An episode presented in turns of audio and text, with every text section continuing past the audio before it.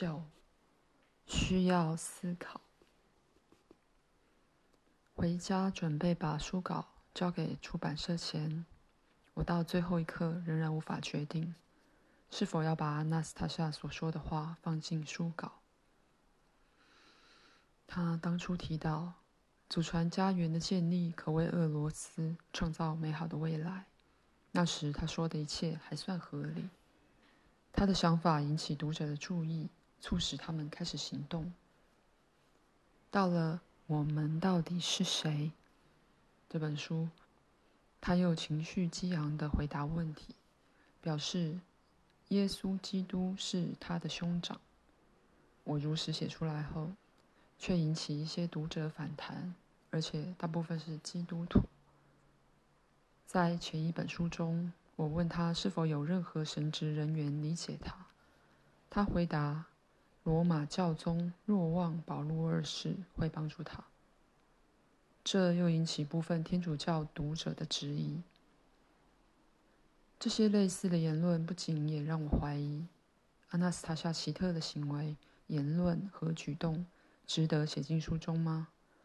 这是有害无益，会不会让一些读者质疑目前明显可行的想法？不相信改善个别家庭的生活条件和方式就能改变整个社会。况且我自己都不太相信他的言论了。他真的有必要说出“耶稣基督的姐妹”和“若望保禄二世会帮他”这种话吗？如果看过整本圣经，就会知道内容没有提过耶稣基督有兄弟姐妹。然而，突然有个可说是超级神奇的事件发生了，与阿纳斯塔夏奇特的言言论有关。这让我不得不反复思考：人类真正的可能性究竟多大？事情是这样的：某一天，我听说梵蒂冈公布了一则消息，内容提到耶稣基督的两个姐妹，但我不记得是亲姐妹。还是堂姐妹或表姐妹。听到这则短讯时，我正一个人在公寓忙着例行公事。当时广播和电视同时开着，所以无法确定是从哪里听到的。我想应该是电视新闻。从此之后，我每次坐在书桌前，都会不经意拿起笔记，看着阿纳斯塔夏奇特的言论。我之前决定不把这些言论写进新书，但现在又开始思考这样做是否正确。在这些言论之中，其中一点如下：美国总统乔治·布希有一个非比寻常的举动，他不知道这会让他的国家免于可怕的灾难，全球得以避免破坏规模史无前例的世界大战。美国历经死伤惨重的九一一恐怖攻击事件，以及直接参与攻打阿富汗的军事行动，实际上就是战争。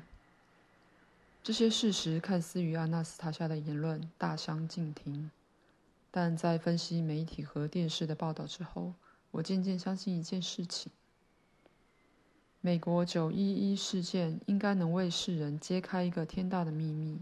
让世界各地避免规模更大的全球性恐怖攻击，唯有秘密公诸于世，才能避免这些恐攻。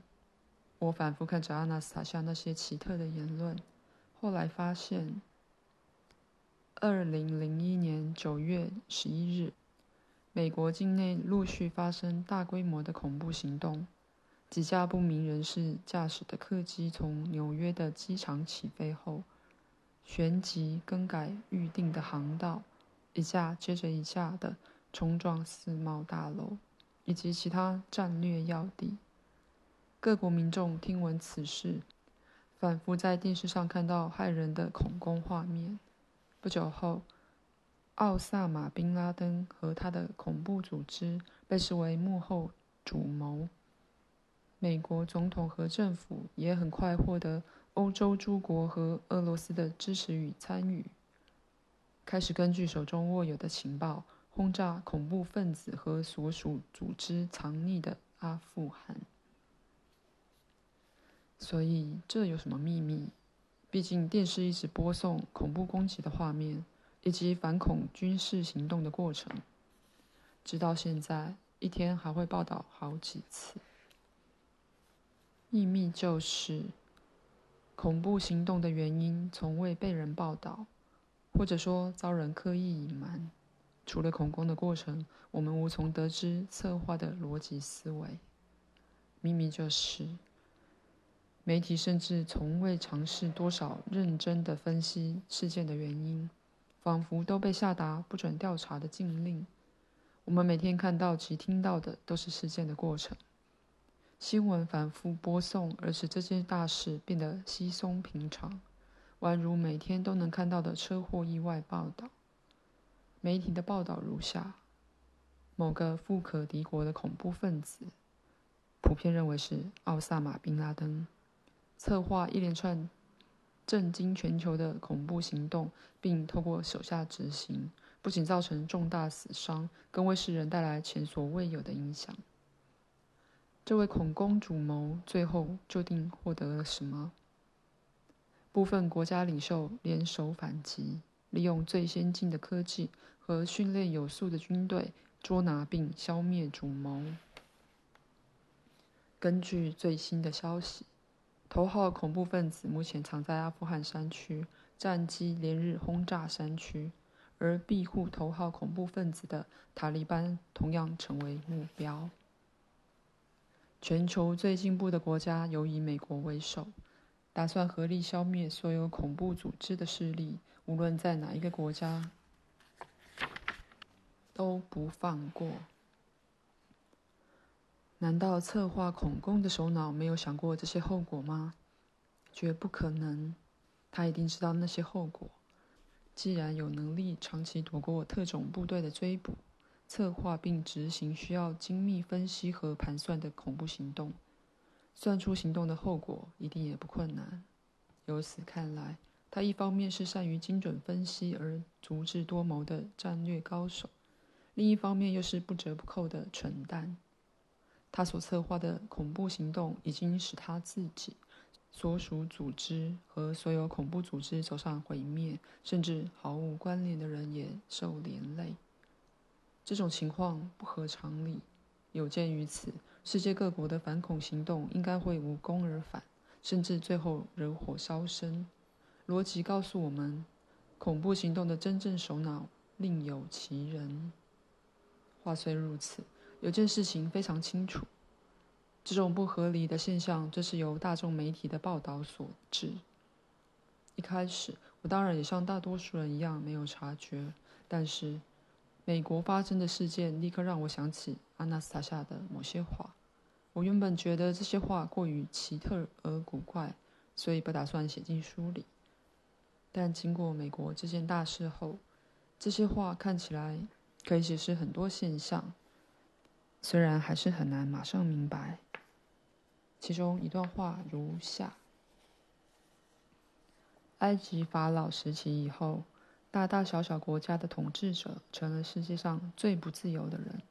他们大部分的时间身处人工的讯息场域，被迫遵守各种既定的行为仪式。他们不断接收一成不变的大量讯息。却因时间关系而无法加以分析。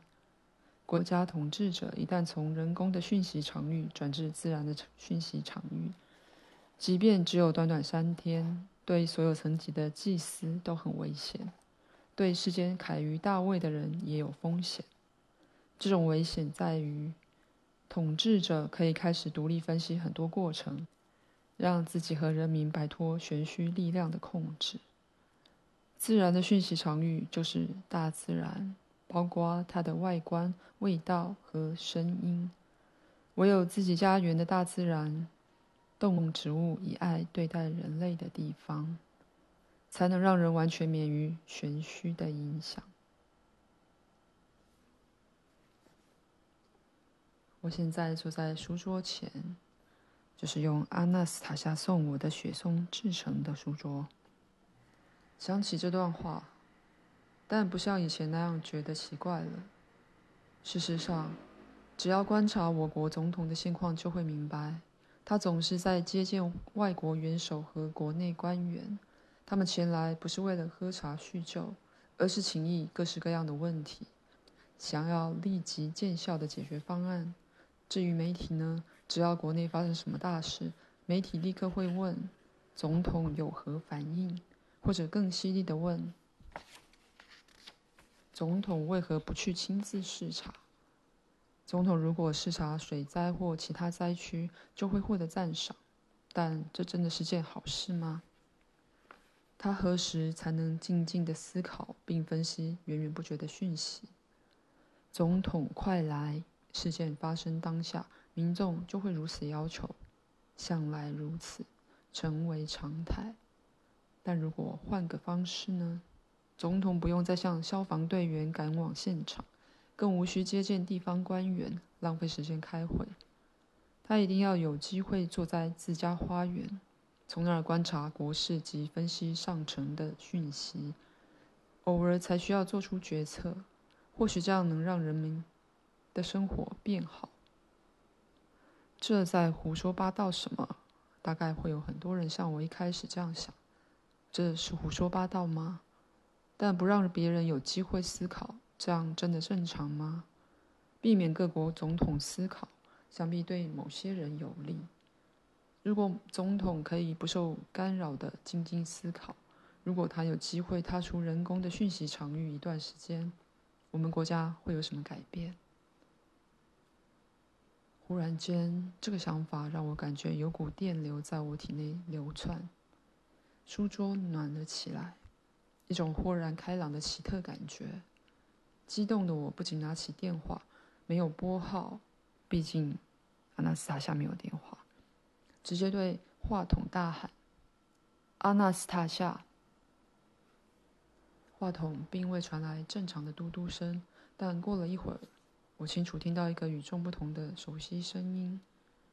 阿纳斯塔夏用清亮的嗓音冷静地说：“你好，弗拉迪米尔，你要试着别这么激动。”你自己也看过，过于激动会使人做出什么不自然的行为。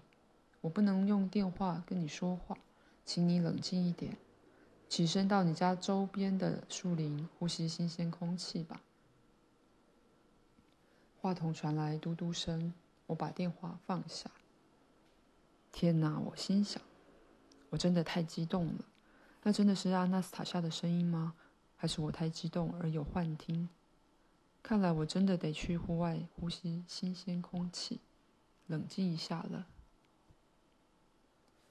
不久后，我穿好衣服，走到我家旁边的树林，却在深处看到阿纳斯塔夏站在小径旁的松树底下微笑。